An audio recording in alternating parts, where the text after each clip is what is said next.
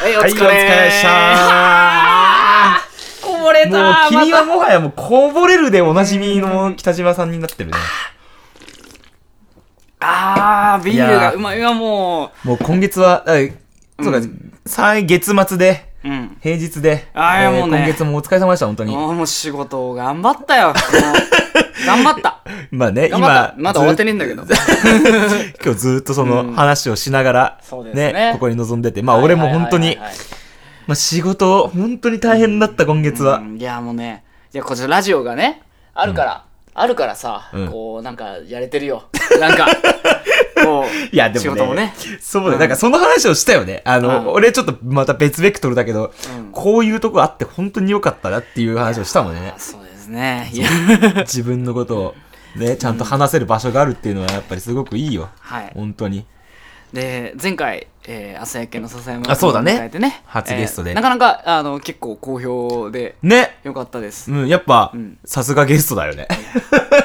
なこともね 踏まえて、うん。第5回です。第5回ですよ。じゃあ始めてみますか。いや、行きましょう、もう速攻で。はい。えー、じゃあ行きます。TK ヌと、江ノ島のホームルームドランカー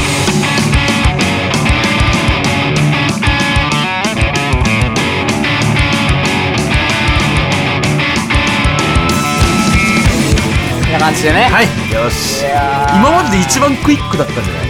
なかなかねこんぐらいコンパクトにで。きるそうだね。あの、シュッと、シュッとね、そのソリッドにしてった方がいいですよ。言いたいことが。もう言いたいことっていうかもうあのここ俺と悟は毎毎週のようにやってるから毎週聞いてるんだけど。どうやぞ。ウェブにウェブに載せないよ。その気持ちをはい。吉岡里帆と結婚したいというね。いやーあの こういう風に言うよって言われたけど 改めてこう振りかぶってバラすんじゃない。よ振りかぶって言うとね。明らかに仕込み感はあったけど言うんじゃないよそういうこと。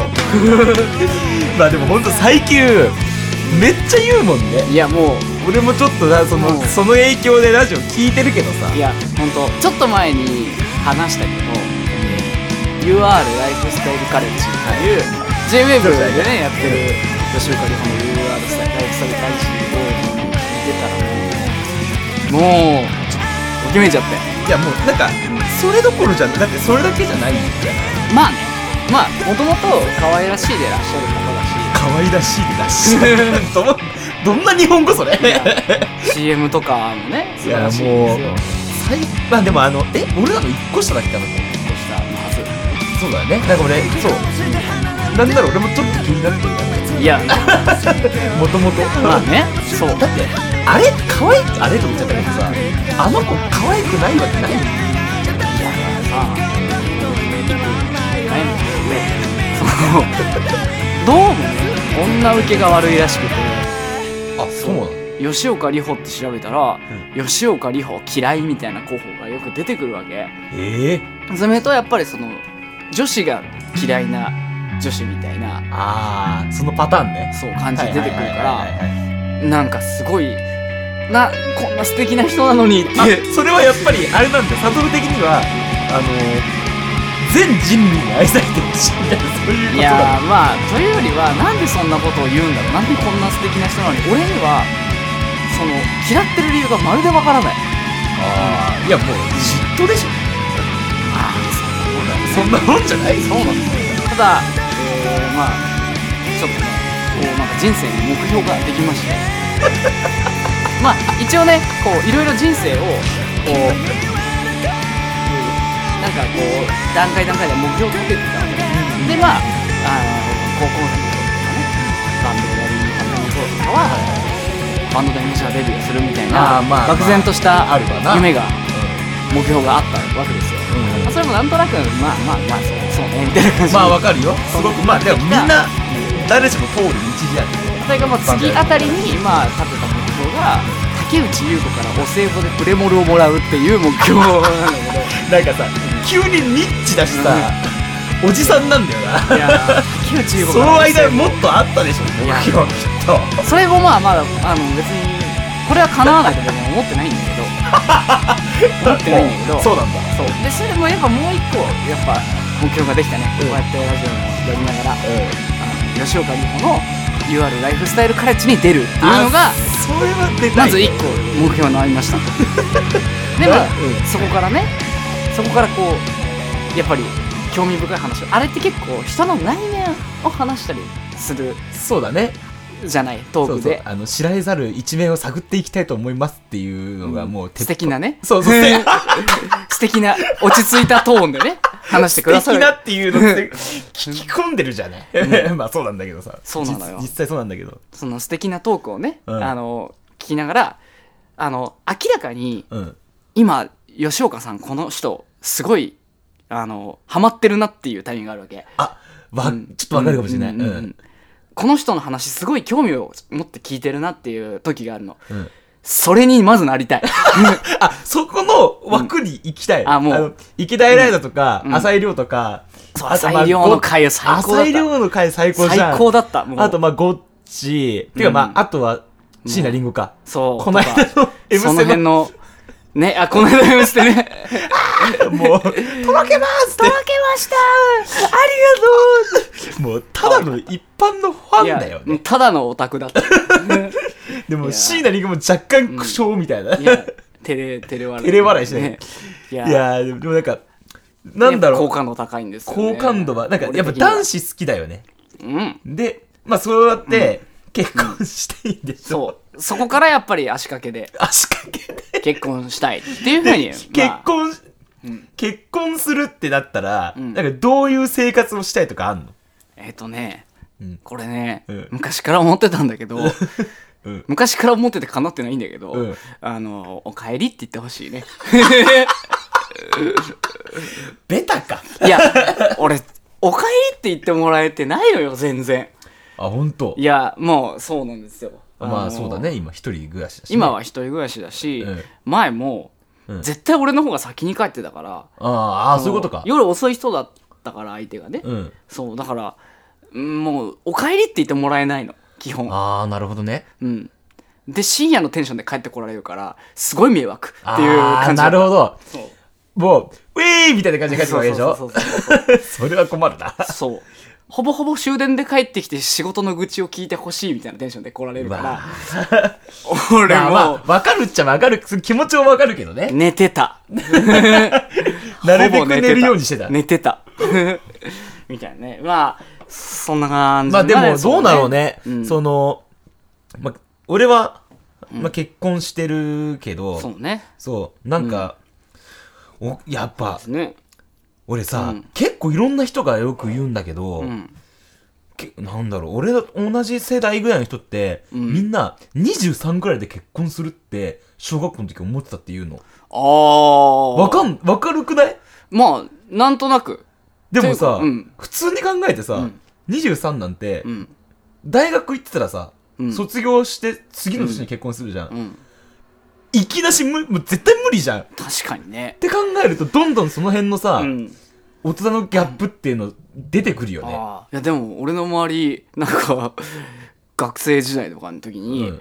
卒業したら結婚しようと思ってんだよねみたいなこと言ってるやつ、うん。結構いた。え？それ何？高校の時ってこと？あいやまあ大学あ大学でえあそうなの？そうそうそうそうえ？みたいな人結構いた。マジか。実際。俺、うん。逆にあの、うん。そっちとは逆に俺、うん。あの山形っていうあの片田舎うん。に住んでたので、うん。あの俺まあじょ高校卒業してすぐ上京しちゃったけど、うんあの22ぐらいまでに結婚もして子供も産んで、離婚もしたっていう全部経験したやついっぱいいたけどね。ああまあ逆いやもう地元にいる人そうなりがちえそうそうそうそう。あの娯楽うん。全くないので、まあなるほ北は、ない全くないわけまあそんなことでちょっとねあのあれなんですけど僕は離婚をしてるんですけど。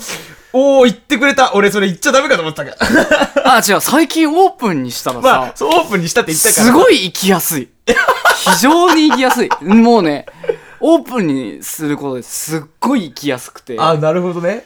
の、このトークの流れからしたら順番をちょっと間違えてる感もあるんだけど、まあそうだね。だから俺あの、うん。もうさっきカンペで、え、離婚のことって話していいのって書こうかなって思ったぐらい、まあね。でもなんか、うん。まあでもそうだよね。なんか、ツイッターにも、まあブログ書いてたじゃん。そうそうで、それでツイッターでもうん。なんか書いて反響があったと書いてて。なんだかんだでね1000人ぐらい見てくれたんですよ、マジで？あの記事。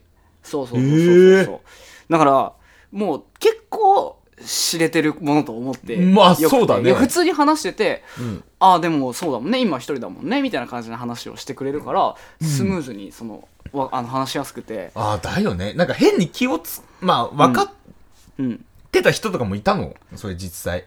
やまあ会ってる人はわあまあそっか全然その俺離婚してるんだけどみたいな話をできるけど、あくまでその花から知ってる体で話をし久しぶりに会った人とかでもああ、そっかそっかそっとか。あの中途半端な関わりぐらいツイッター相互フォローしててライブハウスで会ったぐらいの時にあーちょっと話が盛り上がった時とかでもうん。あの離婚してる前提で話をしてくれるからああ、なるほどね。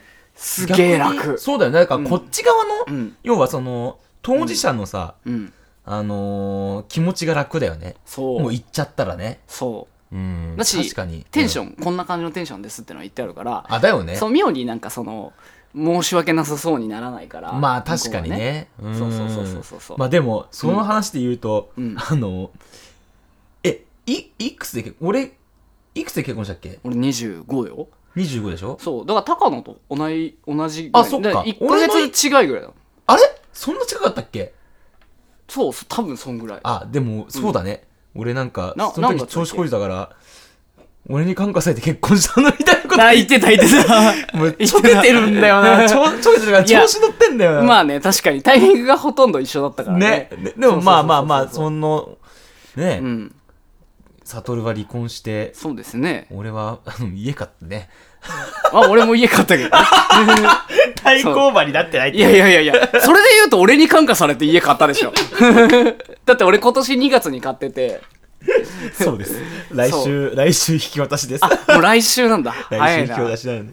いや、ちょっとなんか人生設計が微妙に似てるけど、なぜか俺はあれだね、交わるようで交わってないね。そうね。まあ、まさか。まさか俺。てか、あの、それで言ったら、あの、こういう状況で、まず、まず、うんバンドをここまで続けてるって思わなかったし、ああ。正直ね。いや、だってどうも、だって、あの、うん本当に音楽に出会ってバンド、だから楽器を始めたタイミングの頃で考えるとよ。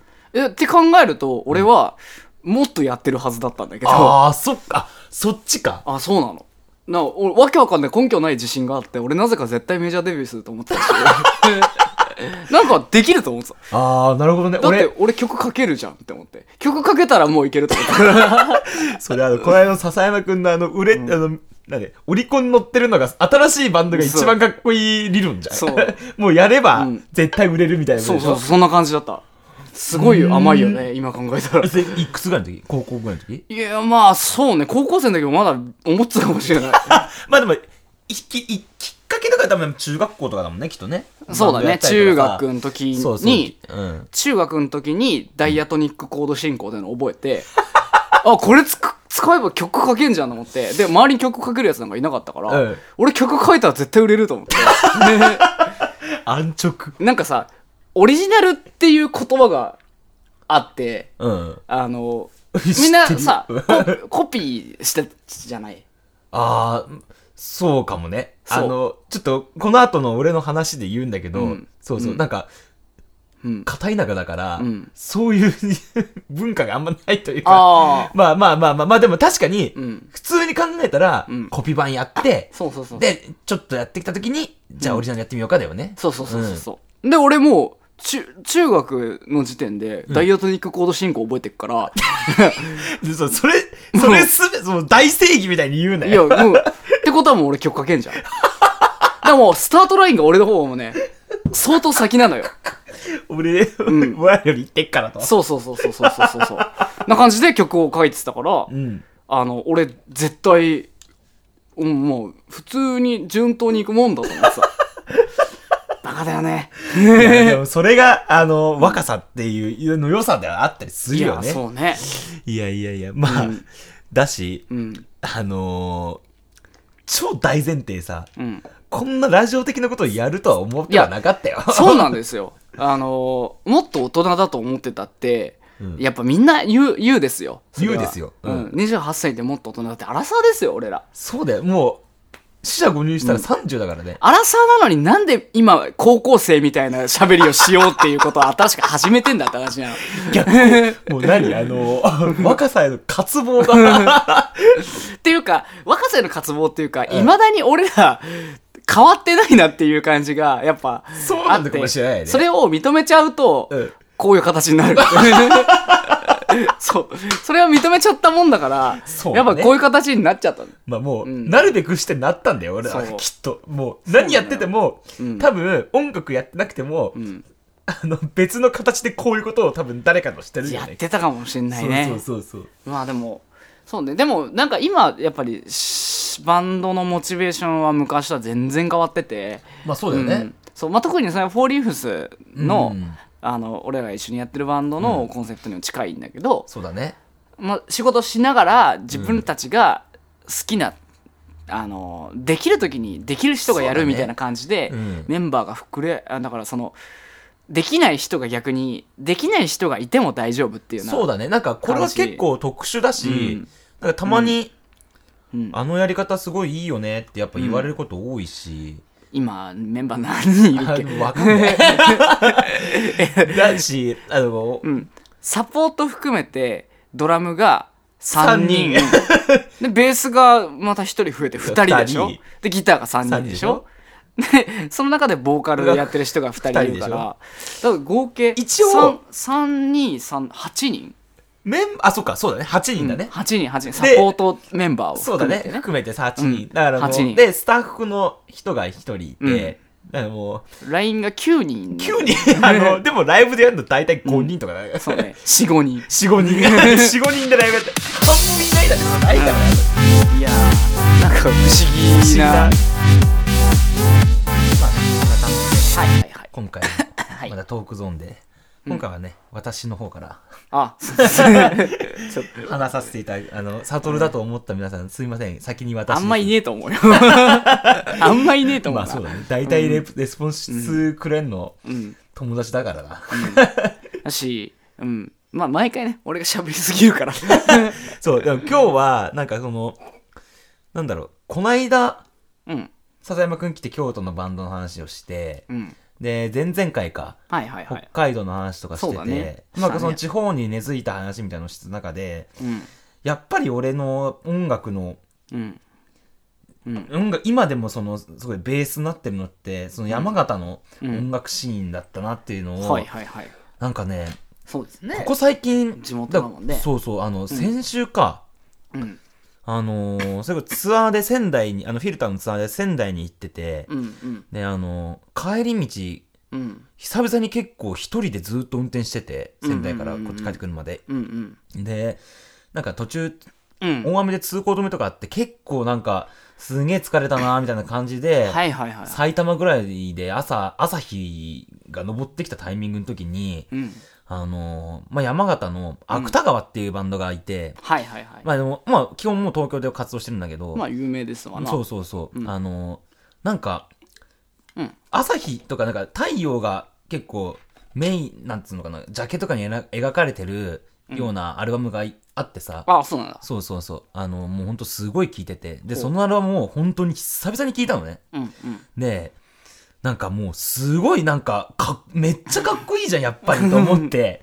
そう。そうね。でそこそれをきっかけに、うん。もうそっから帰りプラスなんだどんぐらいかな。家着くまでうん。3時間ぐらいもうそっからもうかかってんのこ本だから。ああ、なるほどね。でもなんかもう覚醒しちゃって、ほめっちゃげ目覚めて、でその芥川聞いたりとかその山形の他のバンドとかを聞いたりしてて、うん。で帰ってからもその熱量がなんかもう落ちなくて、うんうんうん。なるほどね。そうもういろいろすごい調べてたらうん。やっぱりあの土地って本当に特殊な場所だったなって特殊だったし、うんその音楽をやる上で、うん本当に俺はいい土地に生まれたなっていうのをすごい感じてて今日は結構ちょそういう話をちゃんとしたいなと思って、ちょっとあのお時間いただいたんですけど大丈夫ですか？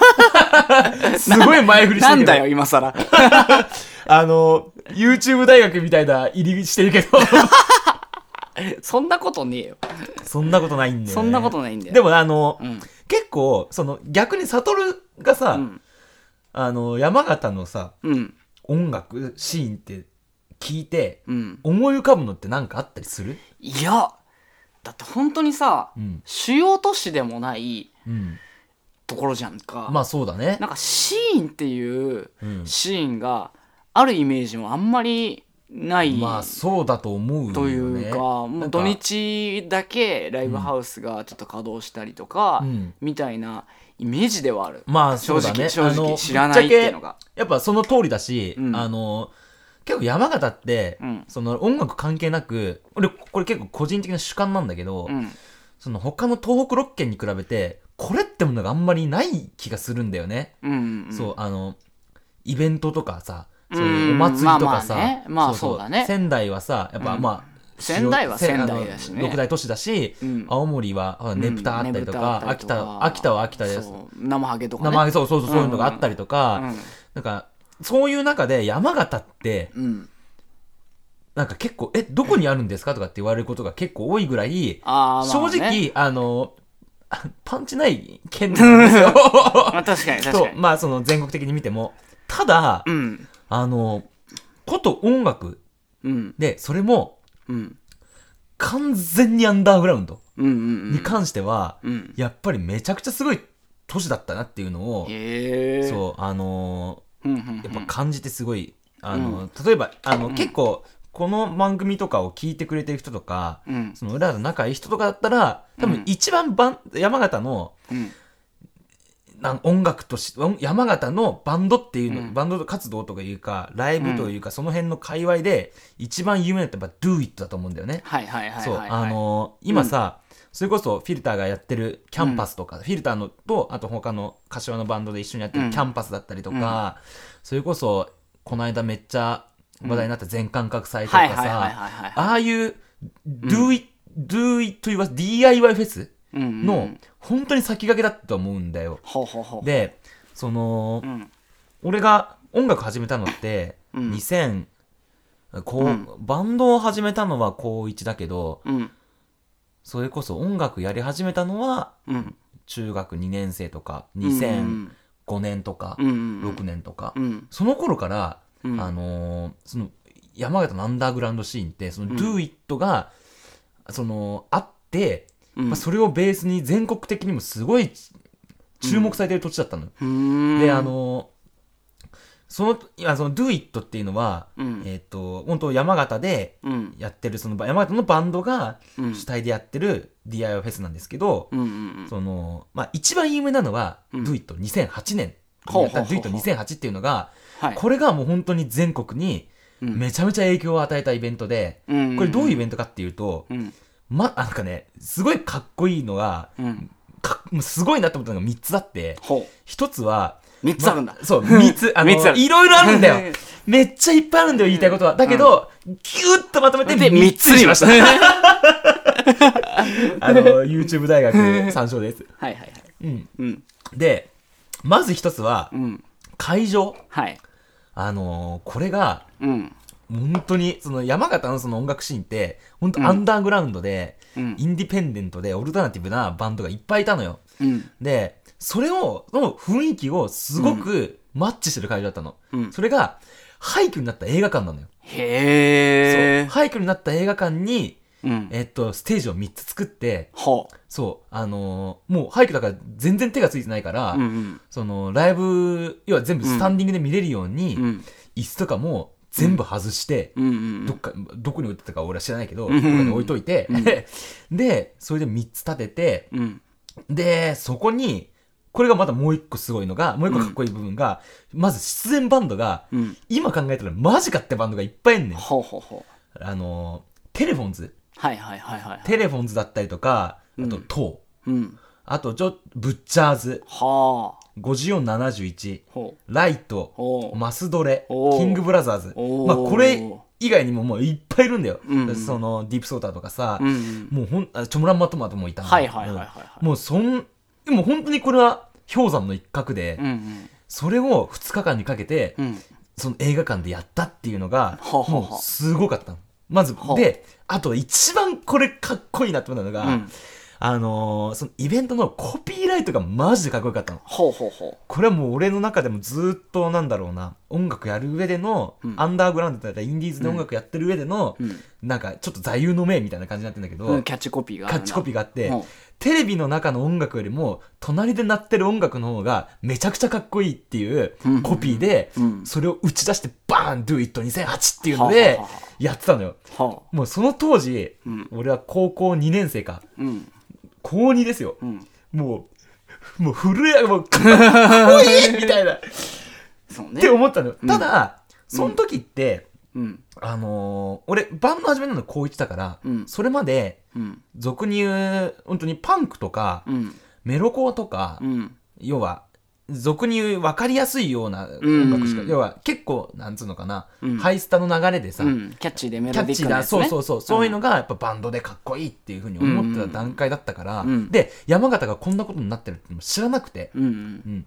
で、それをやっぱ、そんなイベントをやってるっていうことを、そう先輩から教えてもらって、うん。で、実際に行って、もう完全なカルチャーショックだったの。へえそうそうそう。で、それをやっぱ教えてくれたのが、その、俺地元の先輩で、うん。あの、一時期一緒にバンドもやってた、あの、うん。若宮ってバンドやった、瑛太君ってはい瑛太君ね。もうそうそう。あの、フォーリックスでもね、うん。一回一緒にやったりもしてるし、そうね YG で。そうそうそうそう、はい。彼はもう本当に小学校ぐらいからのつながりがあって、うんうんもうあのー中学俺らが中学校の時にうん。同じクラスのその瑛太君と同じ学年のお兄ちゃんがいる友達がいてさ。うんうんそいつがそいつが音楽好きでうんうん。あのー俺なんだろうなサッカー部の先輩にビースティーボーイズを教えてもらってへえそう。でそれで音楽を聴きなんかそういう音楽をチそうそうそれももううん。そうそれで、その友えなんで知ってんのみたいな感じで仲良くなって、うん。いろいろ喋ってたらうん。瑛太先輩バンドやるらしいよみたいな感じで、うんうん一緒に行こうぜみたいなそいつが誘ってもらって、うん。中学2年生の時にうん。初めてライブハウスに行ったのが本当の俺の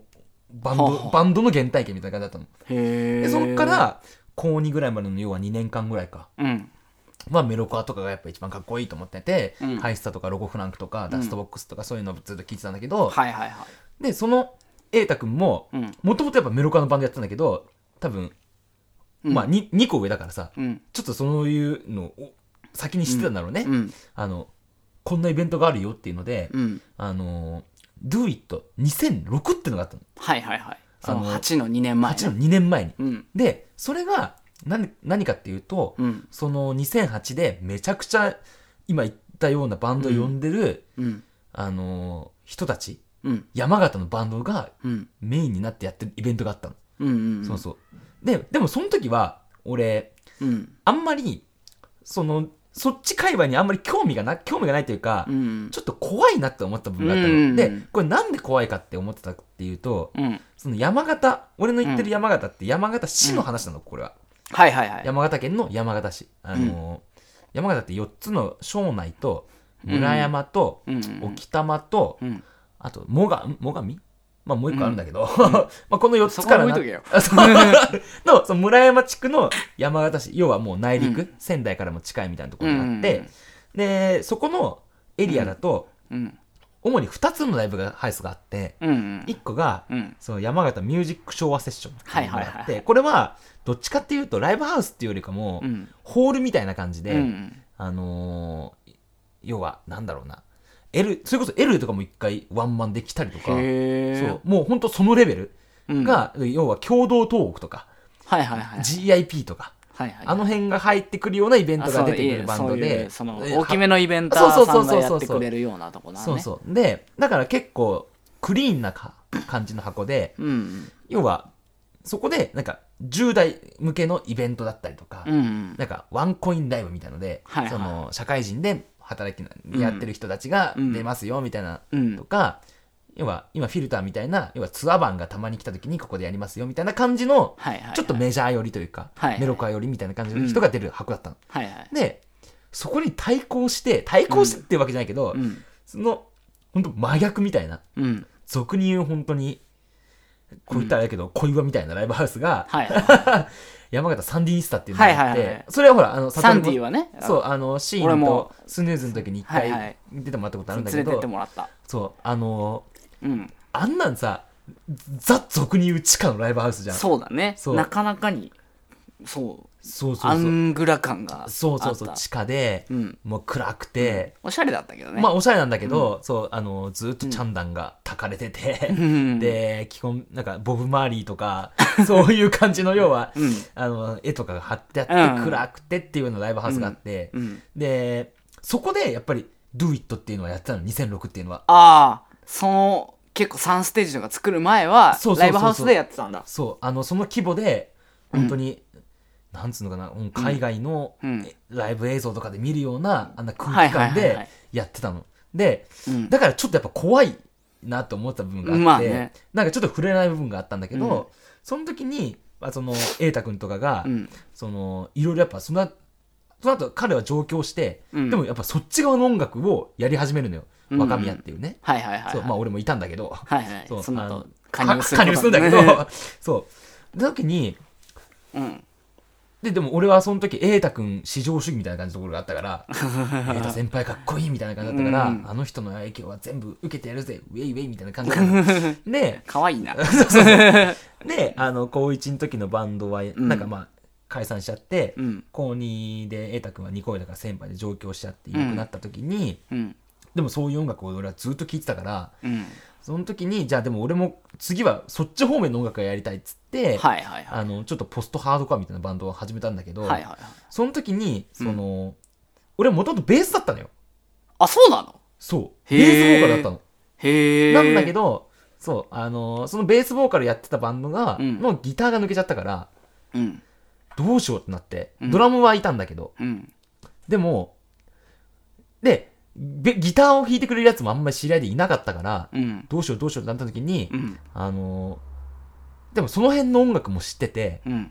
すごいいい人が一人いるなっていうのがはいはい。先輩5個上の先輩がいてそほう。の人ベースだったの。はだったからじゃあ俺ギター弾くっつってそっからギター弾いたのね。へえ。それが高2の時ね。普通ギターが取り合いになるけどね。そうそう。いないから。人がいねえから。で、なるほどね。その先輩がその、まあ、翼さんっていう先輩でうん。あのーすごい、まあ、ずっと山形住んでて、うん。うん180の、うん。あのー ロリコンの、ほう。あのーロリコンで女子高その時は多分20俺の5個上だったから23ぐらいで女子高生と付き合ってて。おお羨ましいだ であのーただ背中にバキバキに羽のタトゥー入ってるっていう。えげつない。翼さんだから。翼さんだから。翼さん翼入ってたの？そうそうそう。あの翼授けられてたの、マジで？そうそう。授けられたんです。それ堀市に掘ったわ。そうだったんだけど。ですげえな。そうその人がうんあのそれまでメロコアだばっかだった俺に、うん。そのなんどれどの辺だったかなライトとかはいはいトーとかを教えトーもそうだね教えてくれて、うん。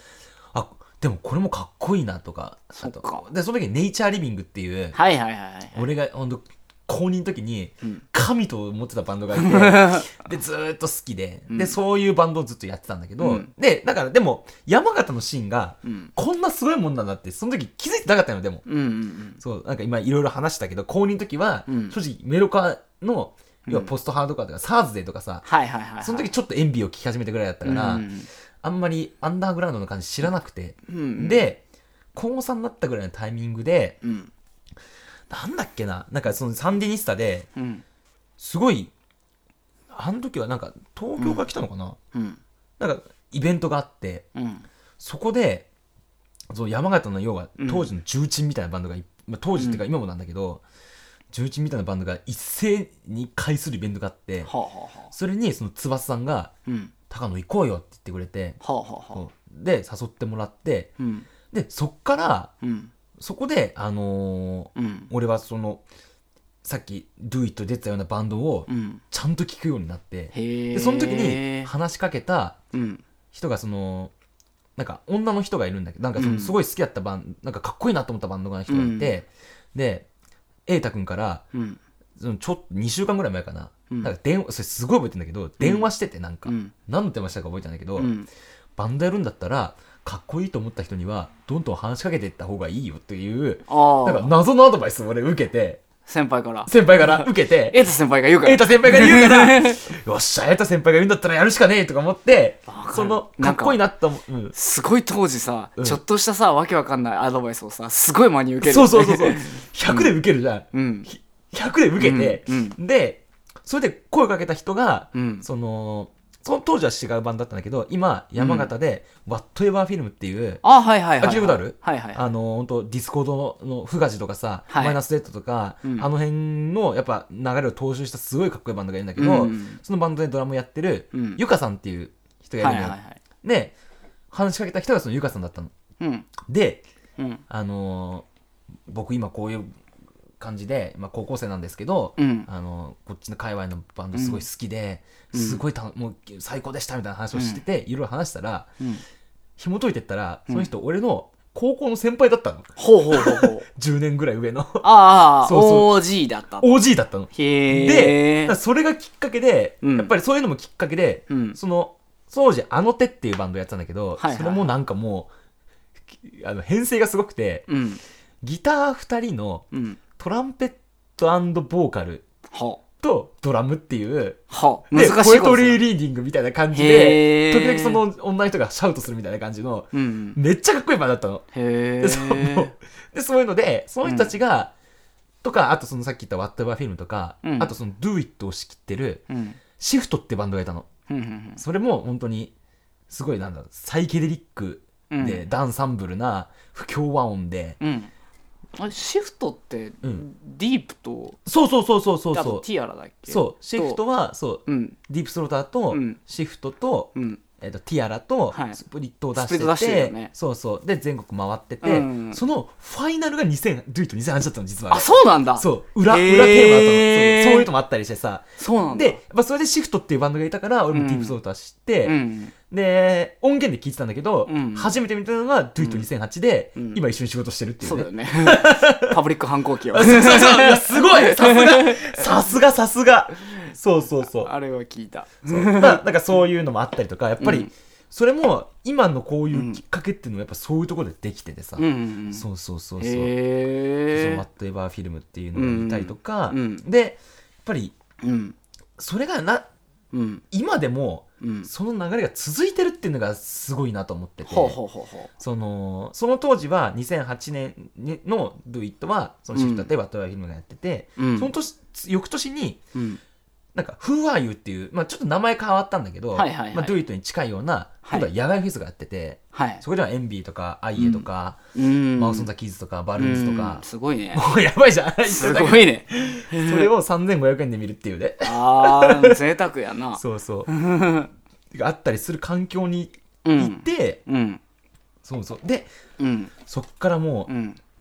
時は隔ってへだって。隔って、まあ、2010通減るけどな。そこから経て そう。うん。でその時の2008その時で2016年にうん「Do It」が復活してああ。そうそう。で「フライデイズっていう坂田のはいはいはいバンドこれがは見たことありそうよ。そうそうそう企画してやってるんだけど、うん。その「フライデイズも、うん。もうボーカルの健太さんもうん「Do It」2008の時にスタッフでいたの。へそう。えあのーもうそれで感化されてうん。いつかやろうって思っててうん。それ時を経てそういうふうにやってさ。へえあじゃあその先人たちの名前をそうそうそう受け継いで。受け継いで Do It をやるっていうので。へえでその時の2000復活した時はディープソーターも出てたからうん。当時俺スタッフやってたからうん。行って、うんそう。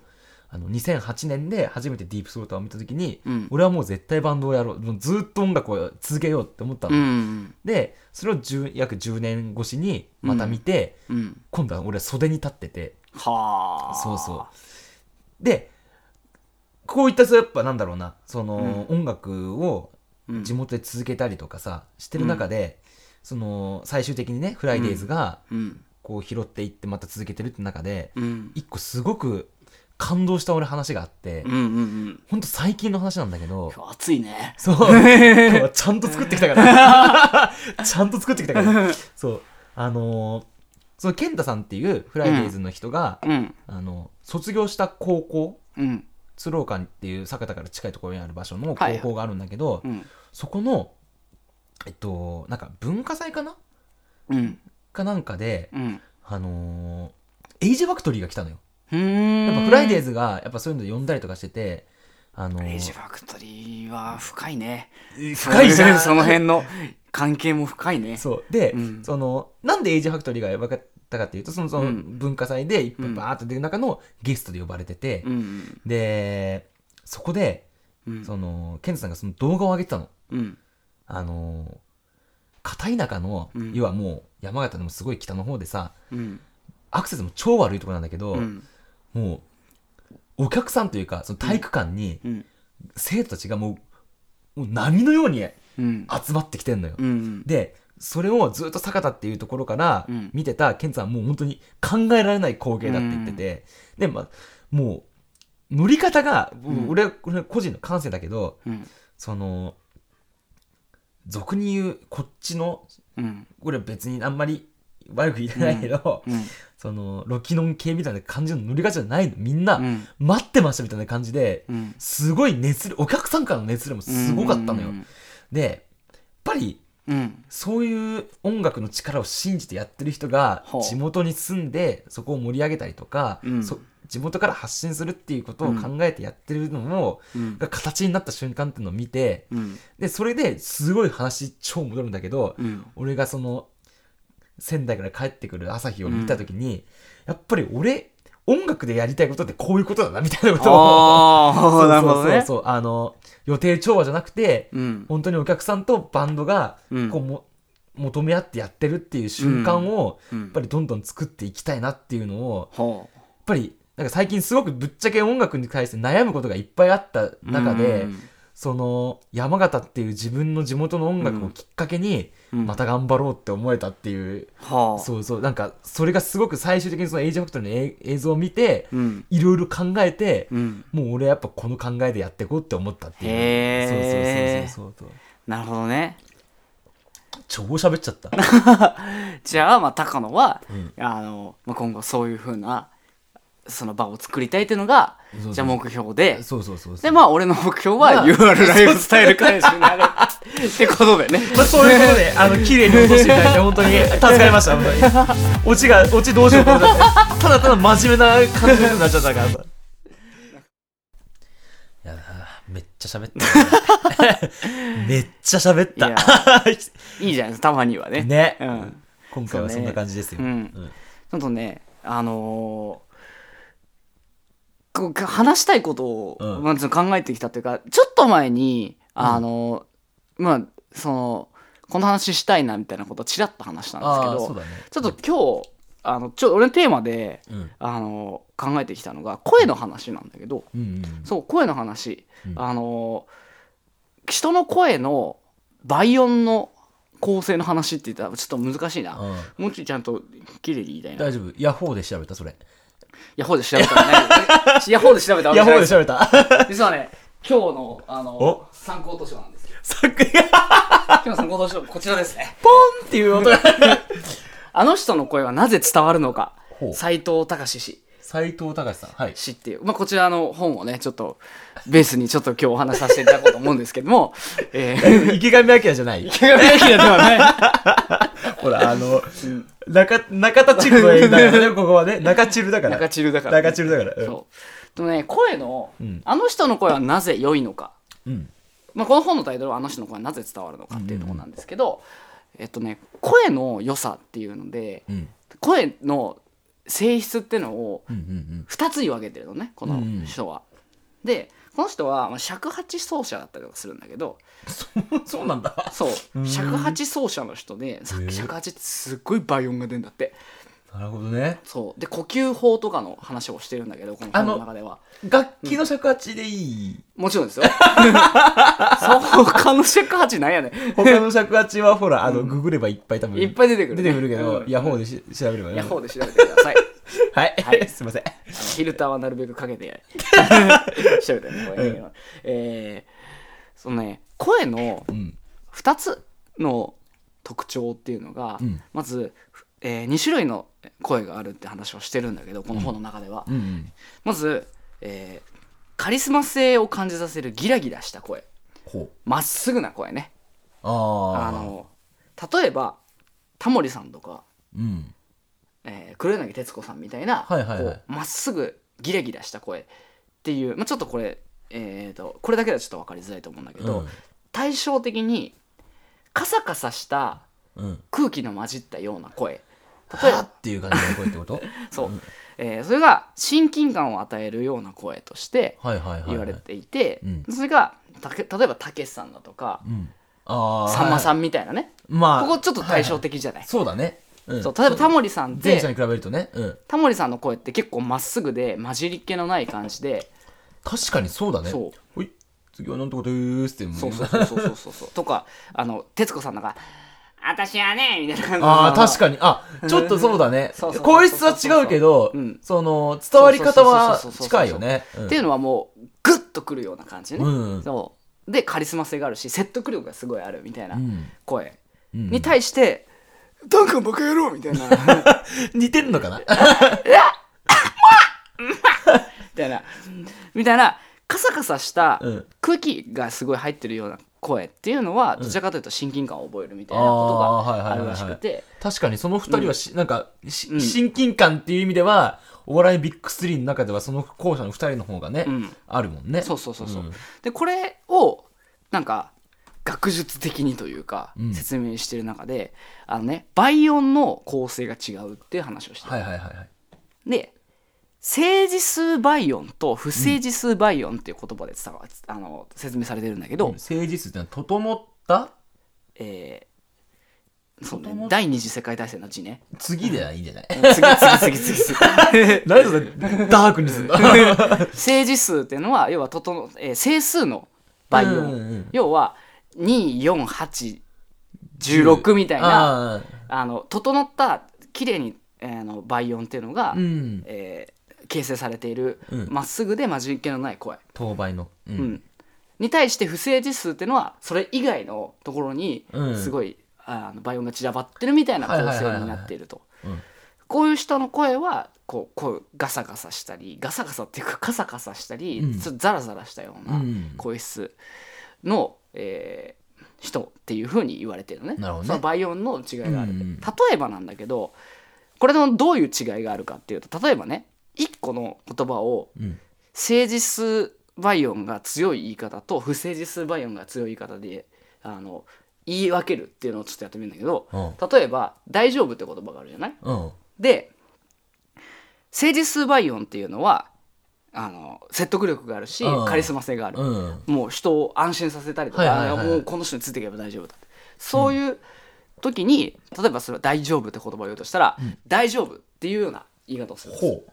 に対して不正字数が強いあの親近感があったりとか、うん。あのなんか親しみを感じさせるのには「大丈夫?」っていうようなああのちょっとこうあの息が混じったようなうん。「だ大丈夫?」みたいな、うん。いううめ えな。声の使い方の 分け方で、うん。あの伝わり方が全然違ってくるうん。っていう、はいはいはいはい。むしろ。確かにそうだね。あの前者の方が逆にうん。っていうよりは前者の方が、うん、あ大丈夫だって思うね。うん。そうそうそう。で例えば不正字数倍音の、うん。えー自然の中でうん。ある音で例えば、えー、と木々のその擦れる音とかね、うん。葉っぱの擦れる音とか波の音とか、うん。またはそのホワイトノイズみたいなうん。ものとかっていうのも不正字数倍音が強いから。あ不正字数倍音なんだその辺は。そうそうそうそう。逆に正字数倍音っていうのは、うん。なんだろうな結構ちゃんと楽器的っていうかうんうん。うん。ピアノので超調律ちゃんと調律されたうん。ピアノの音みたいな。みたいなのがピアノの和音みたいなことか。ね、うん。多いかもしれない。うん。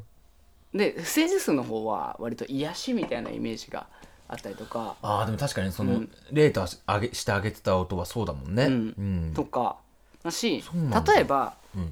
えっ、とねたけしさんとかうんあのさんまさんとかが、うん。あの毒のあることを言ってもなんか許される感じするけど、うんあー。タモリさんの声で言ったら、うん。かなり嫌味に聞こえちゃうとかああっていうような違いがあってはいはい。伝わりすぎちゃうからってこと？そうそうそうそうそうそう、そういうところで結構違いがあって面白いなっていうふうになるほどね。すげえ俺は思ってるんだけど中でやっぱり僕らあの音楽が好きだから、うん。いろんな人の声ボーカルの声とかをいろいろ聞くじゃない、うん。うん。その中でやっぱりこの人は誠実寄りだなとかこの人は不誠実寄りだなみたいなのがうん。結構あって、その中でいいいやいいアーティストっ調べてみたんだけど、例えばね、うん。政治数倍音で言うと俺がすごい好きなところで言うと安倍真央とかね。あアベマもそうですか、安倍真央はもうすごい誠実数が強い。なんかもう本当にもうまっすぐな声というか、ああ、でも確かにそうなのかもしれないな、うん、とか例えばワンオクのタカとかもそうかもしれない、ああなんかそれはすごい分かりやすいかも、うんまあ彼は多分本当にいろいろテクニックがあるから、うん。もっといどっろいろちでもいけるのかもしれないよね。やっぱあのもともと持ってるマジのの歌うめえもんな、うん。もそうだしあと椎名林檎とかね。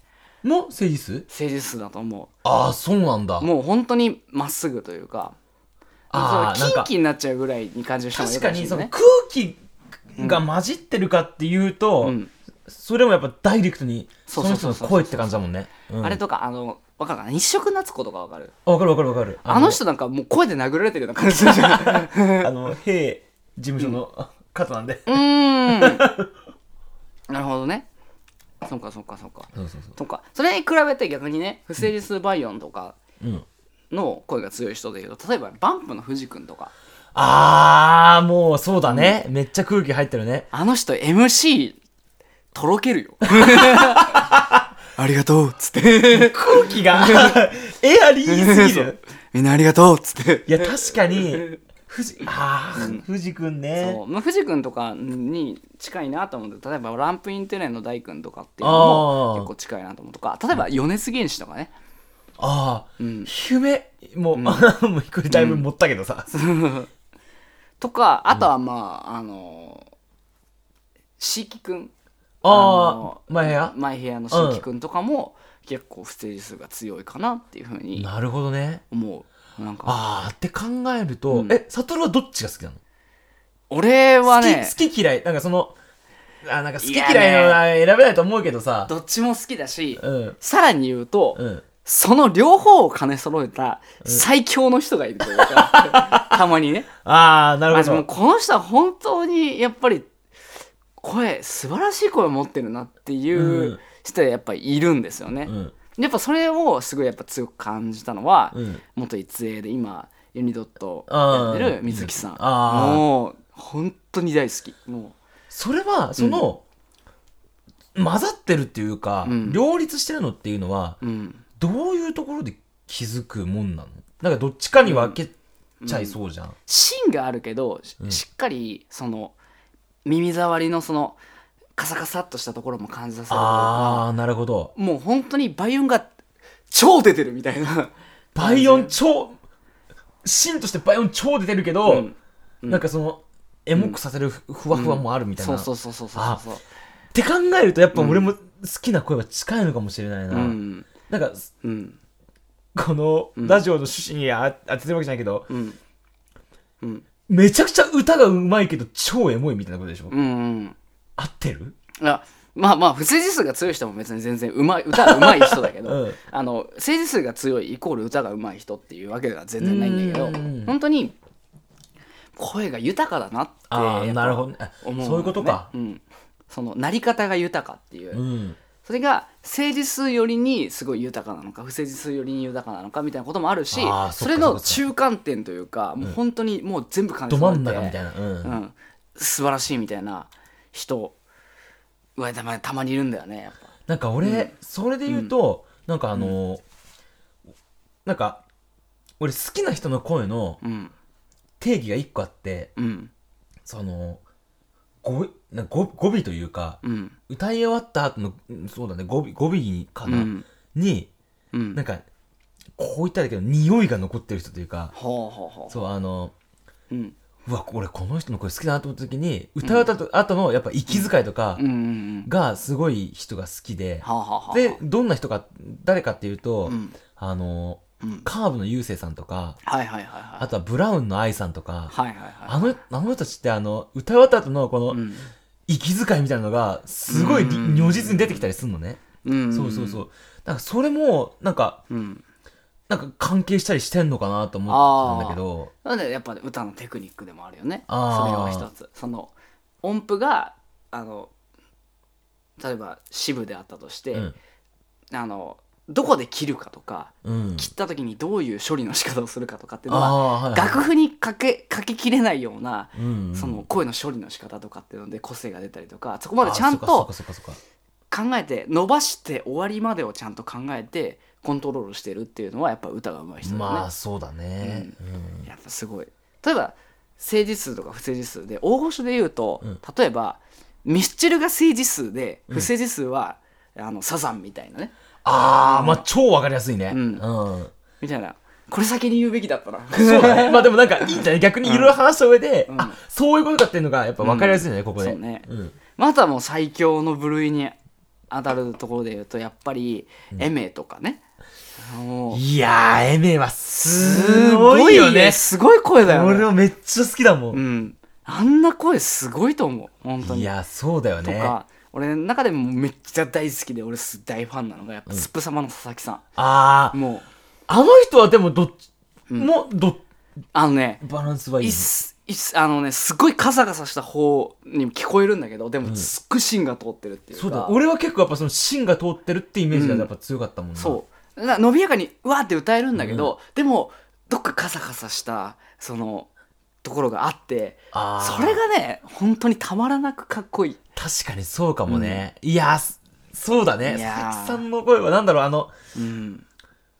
うん確かに親しみやすいけど、うん。やっぱそのやっぱグッとくる部分があるっていうのは、そういうところなのかもしれないな、そうあの俺結構どっちかっていうと、その悟とは逆のイメージだったな、うん。その多分不正字数がある強いけど、うん。けどそこにも正字数のうん。ニュアンスが入ってるというか、うんうん。なんかっていうイメージだった今の話を聞いた上でのうん佐々木さんの声を解釈するのってことね、うんいやーでももう本当に素晴らしい声だと思いやそうだよね、いやいやもう確かにあんまりうん。声をこうやってうん。主体的に意識したことってなかったいけどまあね。